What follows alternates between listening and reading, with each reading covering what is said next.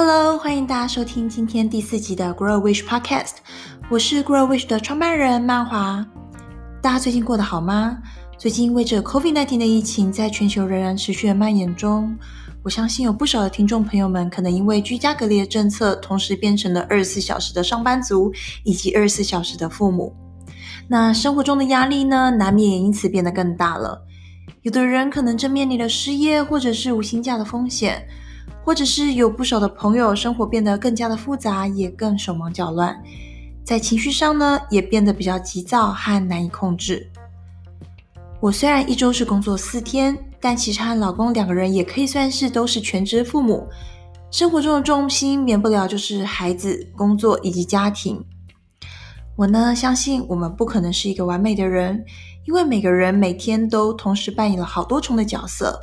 而成为一个完美的人，也不应该是我们的目标。但是我想要透过平静与富足的心灵，来成为一个快乐的自己。我可以怎么做呢？我要怎么做才能将生活单纯化，或者是借由降低压力，把生活的重心与专注回到更值得投注的人事物上呢？今天我想和大家分享，我平时有正在执行的十个让自己感觉到舒压，并且能开心的完成任务清单的小方法。希望对于生活感到求好心切，却累积了好多压力又不知道该怎么做的你有一些帮助。此外，在 Grow Wish 的官网上以及社团中，我们也提供了一份学前孩童可以和父母一起规划的行事历模板模板供大家下载。那这本行事历包含了一份空白的表格，以及我们家五岁的 Matty 目前正在使用的行事历，供大家做参考。大家可以列印出来，引导孩子设计自己的行程。不会写字的孩子可以透过画图，或者由父母代笔或画下小图来表示那个时间段的活动。那我们的行事力安排概念其实很简单，基本上是静态与动态穿插，并试着减低父母在家上班，同时又要准备三餐，加上两份点心，还有陪伴孩子时要去思考到底要做什么样活动的烦恼。所以，我们以孩子的想法为主，安排每半个小时的行程。让孩子参与生活中的计划与餐点的准备。如果没有想法或者是没有安排的时间，就留下空白，其实也很好，让孩子有自由发展的空间。而每一周呢，也都可以因应实际的情况，为下一周做微调或者是修正。那目前这三周以来，我觉得执行的情况也都蛮好的。如果有需要的朋友，都可以到官网去下载，或者是加入我们 Grow Wish 的社团。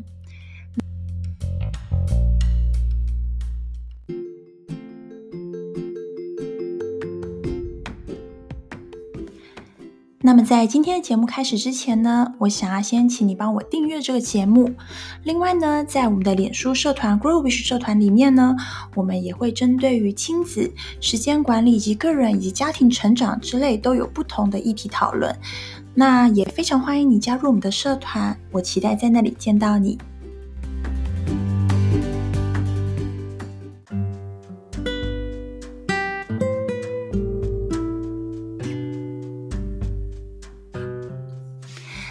那欢迎大家回到我们今天的节目。最近的 COVID-19 疫情在全球真的是越来越严重，在瑞士的我们呢，也因为隔离的政策，目前迈向了第三周的居家隔离。在又要工作且同时育儿的情况下，第一周的居家隔离，我必须很老实的说，这次的疫情真的对于生活带来了很大的影响，尤其在精神层面上，刚好在原本生活中就有的工作压力下，又多了一层的紧张和焦虑。虽然说我自己工作的公司对于这次转换到在家上班有很大的包容与弹性，但我相信大家也可以理解，因为原本的工作还是在那里，在没有经过和主管的讨论如何取舍以及重新安排工作的优先顺序之前，其实工作量还是一样的多。所以呢，第一周的居家隔离，基本上我和老公就是在想尽办法互相支援彼此的工作与会议的情况下度过。而第二周呢，开始的隔离生活，我们也透过了今天节目所分享的许多方法，以及借由了解了第一周隔离期所会面临的种种情况，来重新调整并找到生活中的新平衡。但是呢，其实不论是因为病毒的影响，还是平时的生活与工作压力，我相信有经验的父母们可能都会发现，一旦当你没有好好的照顾自己的情绪与做好压力的管理，影响到的不仅仅是自己的开心与不开心，而是连带的会影响到与孩子的互动品质，或者是与另外一半的伴侣关系。简单的来说，也就是整个家庭的气氛跟走向都会因为这个看不到也容易被忽略的压力给伤害。那么今天我想要和你分享一些可以立刻使用的方法，不论是短暂的让自己适当的抒发压力与情绪，还是借由与另外一半与外界的协助来达到改善长期的压力根源。我非常希望能够透过这一集的分享的灵感与方法，让你能够在生活中过得越来越顺利与越来越开心哦。今天所要分享的有六个，只要靠自己就可以轻松的做到的舒压方式，以及四个能够让你真正改善压力源的简单的方法。那首先呢，这六个只靠自己就可以轻松做到的舒压方式有：第一个，双倍的 me time。我知道，如果在有压力的情况下，通常也不容易找出时间来对自己好一点。但是呢，当你感受到自己有更沉重的压力时，me time 一旦被忽略，你的生活压力与正面临的困难情况只会变得更加的严重，因为你会变得很难好好的用健康与正面的方式去处理忙碌的生活，以及面对你心爱的家庭。我的建议是呢，在平常你可以建立起自的一个自己的一个 me time 清单，挑选在清单里面，在当时时间允许的情况下。让自己可以在一周内执行双倍的舒压方式。举例来说，也就是如果你原本一个星期会去一次健身房运动两个小时，那么你可以更改为运动一个小时，但是一周去两次。如果你的时间不是那么的足够，你也可以改成在家里做个简单的泡澡两次，来取代原本的舒压方式。那为什么我会提倡 Me Time 呢？因为 Me Time 是一个最快速，也是被自己认可与喜欢的 Self Care 的方式，所以它对你的压力释放绝对有效。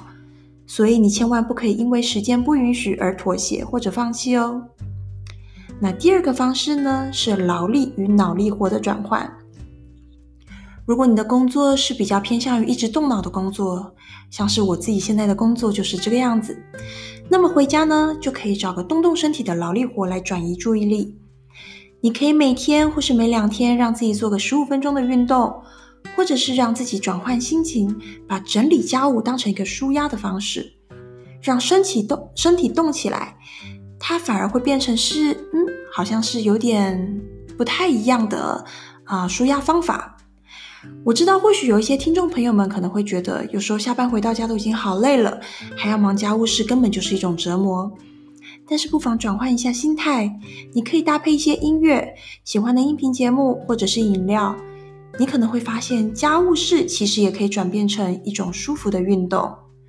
反之，如果你的工作是偏向付出劳力的性质，你也可以选择用相对静态的方法，让自己身心灵感受到平衡。例如说，看书、听听音乐或写写日记。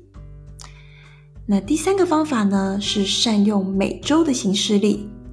透过行事历的方法方式，把待办的清单用视觉化的方式展示出来，绝对是一个很好的方法。有的时候，我们感觉到压力，是因为对于我们未来是否能够完成目前这些待办清单而感觉到焦虑，因为我们没有放在眼前的这个计划，所以我们感觉任务呢，好像会没有办法如期的完成。所以，试着把你的待办清单用周计划表给展示出来，也不要忘记把照顾自己的时间给排进去，并给自己一些弹性的时间。你会发现，其实现实可能没有你想象中的那么可怕。此外，透过形式力的方式，你可以重新思考清单中的执行优先顺序，让时间试试看重新排列组合。你也可以透过这个方法，让你知道生活中是不是有其他的地方是可以互相调整与配合的。那第四个方法呢，是创造一个你的情绪箱子。那在我们的生活中呢，有时候我们会面临到一个情况是，当下你的情绪来了。感觉某件事即将到达你的临界点了，情绪似乎快要爆发或者是崩溃了，但是你当下就是没有时间可以舒缓自己当下的负面情绪。那举例来说，就像是当你有时候忙了累了一整天，下班回家，但是你又面临孩子的吵闹与一团乱的环境，此时你不妨假装自己有一个情绪的箱子，把当下的那个情绪先暂时的放到箱子里面，让自己短暂的离开现场几分钟。不论是去呃离开现场去深呼吸，或者是说去厕所静静，或者是去厨房拿杯自己喜欢的饮品也好，告诉自己当下让情绪爆发并没有任何的好处，所以倒不如就让情绪先放到这个隐形的情绪箱子，等到晚上睡前或者是自省时刻，再来一一处理与回顾当天的心情，并思考在下次如果面临同样的情况的时候。是不是能够解决或者舒缓这样的心情？第五个方法是杜绝过多的资讯。我想大家都知道，在现在这个社会上有太多不必要的资讯，所以让自己专注在真正重要的事情，也就是对于自己的生活真正有帮助、有价值的事情上，把令人焦虑的资讯把它切换成一个被通知的状态。而不是自己主动的去更新所有的动态消息，我想这个是每个人都需要学习的。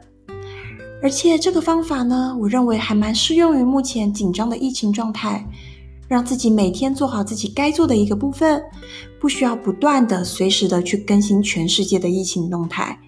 你会发现，透过这个方式杜绝过多的资讯，让你不断呃，不论是在准备考试或者是经营梦想上，都是一个很好的方式。因为它会让你把心力跟专注都回到自己的身上，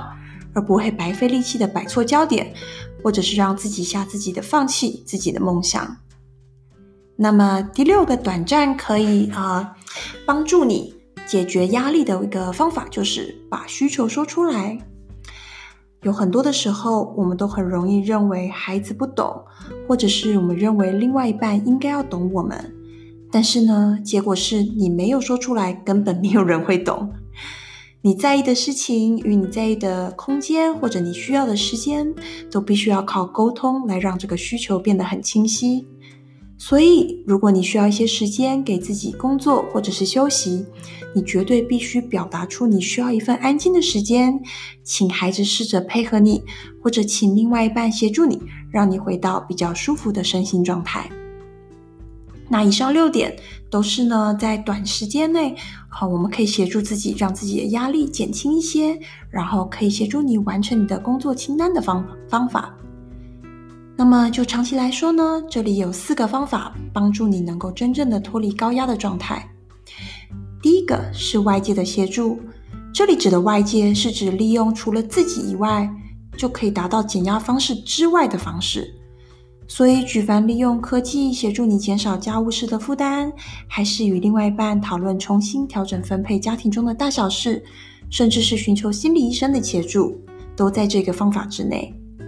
很多时候，我们会因为生活的忙碌而把许多的事情都揽在自己的身上，就这样不知不觉的过了好久好久。有些人甚至等到孩子都长大了，才发现自己以来都承受了好大的压力在过生活。其实我们呢，真的有很多的方法和工具可以减轻现在生活中的压力，但是前提是这些都需要你每天挪出一些时间来好好的思考，自己想要的是什么样的家庭与一个什么样的自己，以及现在生活中到底发生了什么样的事情呢？第二个，透过观察的方式，我们必须要养成自己每天在观察自己、小孩或者是另外一半的行为。我们要认知到目前，嗯，有这事情正在发生喽，或者是有状况需要协助的能力。简单来说，孩子的行为就像一面镜子，它可以表现出他生活中正在发、呃、发生的一些变化，或者是反映他从大人身上感受的一些焦虑或紧张。而伴侣的情绪化，我想这个是比较容易被大家忽略的。其实，伴侣的情绪化可能是他生活中有一些压力，需要你的协助。所以呢，不要把情绪化的字眼当作是针对性的言语，试着夫妻两个人好好的坐下来聊一聊，看看是不是有可以互相协助的地方。因为认知到自己与家庭的成员是不是有压力需要协助与抒发是非常非常重要的。而透过简单的观察与沟通，就可以在压力到达高峰之前，避免许多不开心的结果。那第三个方法呢，是不要比较。那比较的心态绝对是让你产生压力的来源之一，有的时候和朋友与同事，甚至是孩子之间的比较心态，很容易被自己发现与辨别出来。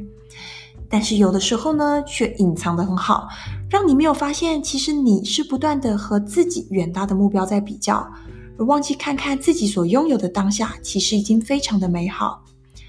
那让自己不要比较，也有一个简单的方法，就是写日记。透过写日记呢，你可以试着让自己每天感受一点一滴的进步，以及发现自己已经拥有的好生活，而不是只是看着遥远的期望在过日子。那最后一个方法呢，就是设定界限，设定自己的 boundary。我们需要练习设定自己能够接受的合理范围，对于不合理、不想要的东西与期望，培养说 no 的勇气。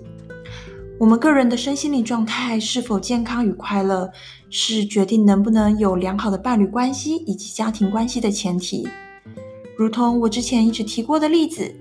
你绝对不会想要当一个能够做出他人点出的任何好吃的菜色的米其林主厨，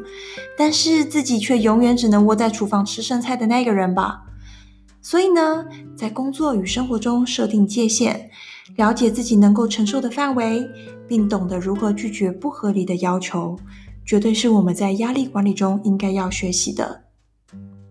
那今天分享的六个短暂可以啊、快速解决的方式。解解决压力的方式，以及四个可以帮助你长期改善你的压力源的方法。